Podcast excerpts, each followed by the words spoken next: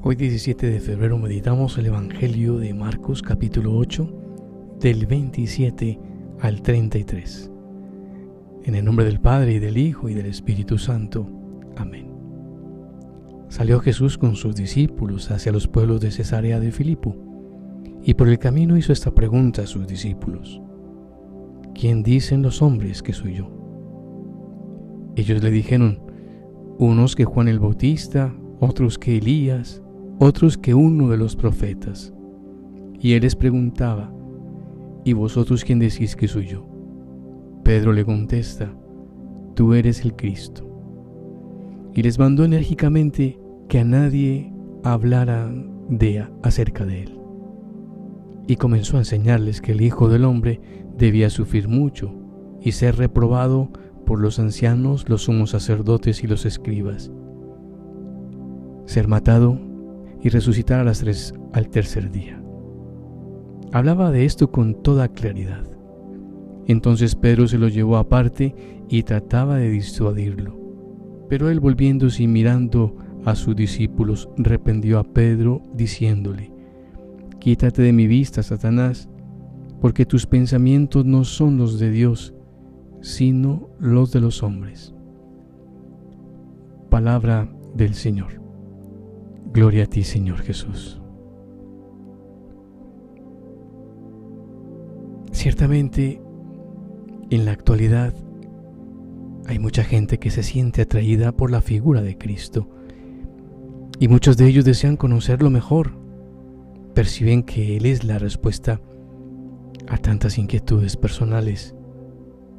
Pero ¿quién es Él realmente?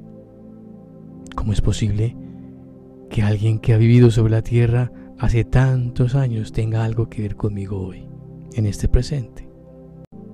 Y en el Evangelio de hoy hemos escuchado dos modos distintos de conocer a Cristo. Uno de ellos consistirá en un conocimiento externo, caracterizado por la opinión corriente. A la pregunta de Jesús, ¿quién dice la gente que es el Hijo del Hombre? Los discípulos responden, y dicen, ¿no? Externamente unos que Juan Bautista, otros que Elías, otros que Jeremías o uno de los profetas.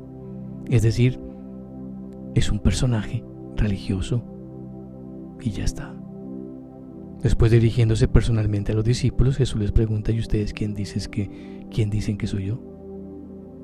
Y Pedro responde con lo que es la primera confesión de fe. Tú eres el Mesías, el Hijo del Dios vivo. Y aquí nos damos cuenta que la fe va más allá de los simples datos empíricos o históricos y es capaz de captar el misterio de la persona de Cristo con toda su profundidad. Hoy Señor quiero darte gracias porque he aprendido a valorar mi cristianismo, a ser discípulo tuyo, no de palabras sino de verdad. Yo no puedo pedirte que me quite los sufrimientos, los malos ratos, las incompresiones y todo lo que esta vida lleva de carga y de peso. Lo que te pido es que no me dejes solo, que me eches una mano, que me des tu gracia para que yo pueda cargar con la cruz de cada día. María Auxilio de los Cristianos, ruega por nosotros. La bendición de Dios Todopoderoso, Padre, Hijo y Espíritu Santo, descienda sobre ti y te acompañe siempre. Un abrazo fuerte. Que tengas un bonito día.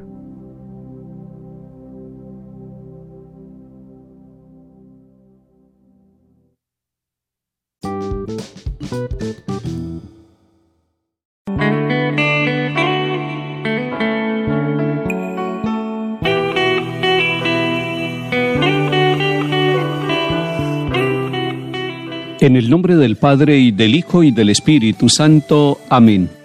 Señor, tú me llamaste para ser instrumento de tu gracia, para anunciar la buena nueva, para sanar las almas, instrumento de paz y de justicia, pregonero de todas tus palabras, agua para calmar la sed hiriente, mano que bendice y que ama. Señor, tú me llamaste para curar los corazones heridos, para gritar en medio de las plazas que el amor está vivo, para sacar del sueño a los que duermen y liberar al cautivo Soy cera blanda entre tus dedos, haz lo que quieras conmigo. Señor, tú me llamaste para salvar al mundo ya cansado, para amar a las personas que tu Padre me diste como hermanos. Señor, me quieres para abolir las guerras y aliviar la miseria y el pecado, hacer temblar las piedras y ahuyentar los lobos del rebaño. Amén. Lectura de la carta del apóstol Santiago, capítulo 2. Hermanos míos, no mezclen la fe en nuestro Señor Jesucristo glorioso con la acepción de personas. Supongan que en su asamblea entra un hombre con sortija de oro y traje lujoso, y entra también un pobre con traje mugriento, y ustedes atienden al que lleva el traje de lujo y le dicen, tú siéntate aquí cómodamente, y al pobre le dicen, tú quédate ahí de pie, o siéntate en el suelo a mis pies. ¿No estás haciendo discriminaciones entre ustedes y convirtiéndose en jueces de criterios inicuos? Escuchen, mis queridos hermanos, ¿acaso no eligió Dios a los pobres según el mundo como ricos en la fe y herederos del reino que prometió a los que lo aman? Ustedes, en cambio, han ultrajado al pobre. ¿No son los ricos los que los oprimen e incluso los arrastran a los tribunales? ¿No son ellos los que injurian el hermoso nombre que ha sido invocado sobre ustedes? Si cumplen lo que según la Escritura es la ley regia, amarás a tu prójimo como a ti mismo, hacen bien. Pero si establecen diferencias entre las personas, cometen pecado y esa ley los acusa como transgresores. Palabra de Dios, te alabamos Señor.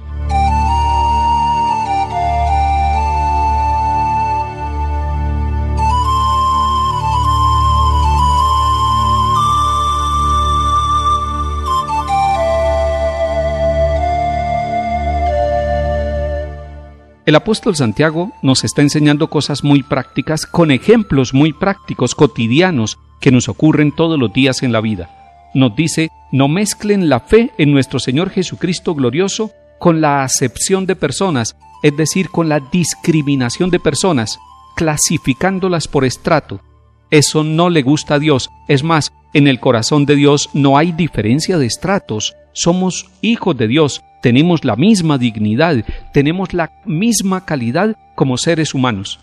Qué difícil es que nosotros aprendamos a tratarnos en igualdad de condiciones, a no dividir, a no dejarnos llevar por las apariencias. Porque aquí juega un papel importante la apariencia externa. Se mira la manera como va vestida la persona para atenderla, para darle honor, para darle valor. Si la persona va mal trajeada, si va pobremente vestida, entonces puede ser excluido. Eso es dejarse guiar por criterios de apariencia externos, inicuos, injustos. Y entonces Santiago está invitando a los seguidores de Cristo para que no actuemos de esa manera, para que nosotros hagamos una opción preferencial por los pobres.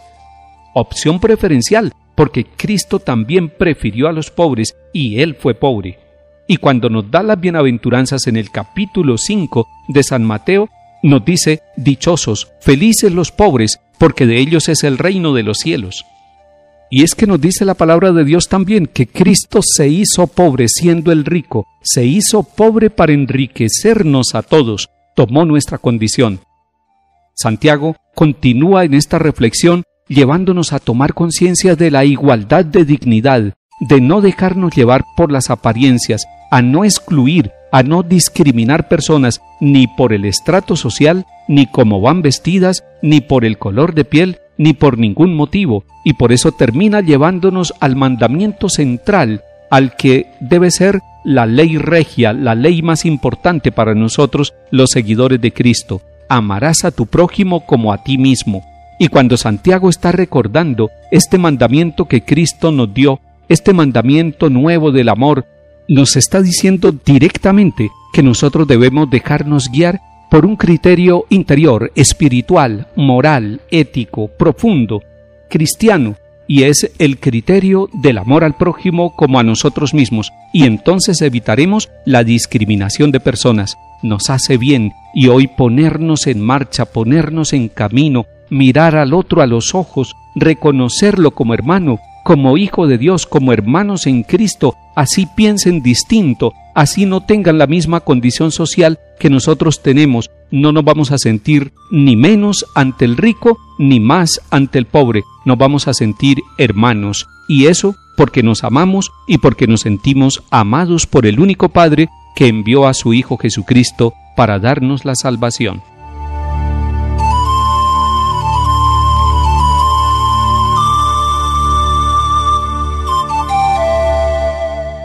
Salmo 33.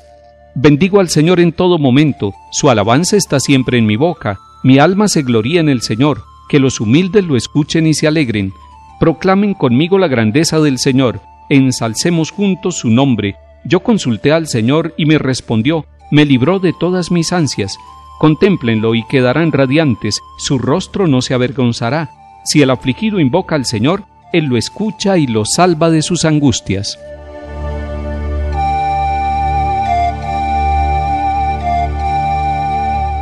Lectura del Santo Evangelio según San Marcos capítulo 8. En aquel tiempo Jesús y sus discípulos se dirigieron a las aldeas de Cesarea de Filipo. Por el camino preguntó a sus discípulos, ¿quién dice la gente que soy yo? Ellos le contestaron, unos Juan Bautista, otros Elías y otros uno de los profetas. Él les preguntó, ¿y ustedes quién dicen que soy? Pedro le contestó, tú eres el Mesías. Él les prohibió terminantemente decírselo a nadie y empezó a instruirlos.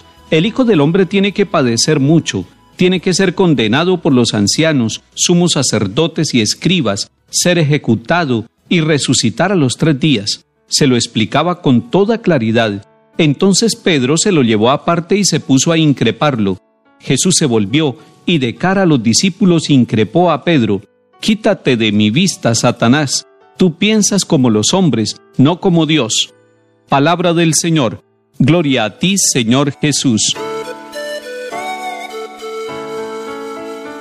Es muy profunda y actual la pregunta que Jesús hace a sus discípulos.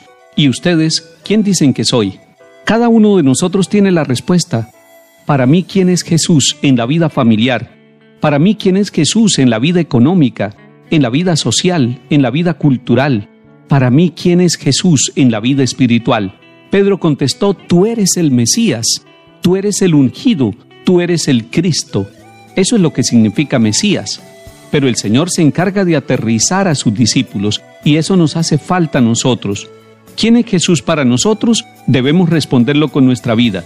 Pero debemos saber que el Cristo que nosotros estamos siguiendo es el Cristo sufriente, el que padece mucho, el que es condenado, el que es ejecutado, pero también debemos recordar que ese Cristo al que seguimos es el que resucita a los tres días.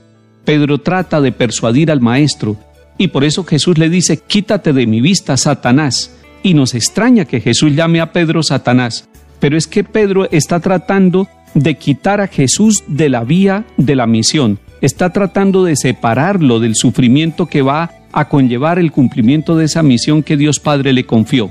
Así también nos encontramos allá en el pasaje de las tentaciones que el maligno trata de meterse en el sufrimiento de Jesús para proponerle algunas situaciones distintas, pero Jesús le responde, no solo de pan vive el hombre, y va venciendo cada una de las tentaciones. Por eso Jesús llama a Pedro Satanás. Tal vez usted y yo también tenemos tentaciones, personas que quieren alejarnos de nuestra propia misión, personas que quieren alejarnos de la voluntad de Dios mantengámonos firmes, sepamos que estamos siguiendo al Mesías, al Señor, al que murió y resucitó, al que le da sentido a toda nuestra existencia, Jesucristo el Señor. Que el Señor nos bendiga y acompañe en el nombre del Padre y del Hijo y del Espíritu Santo. Amén.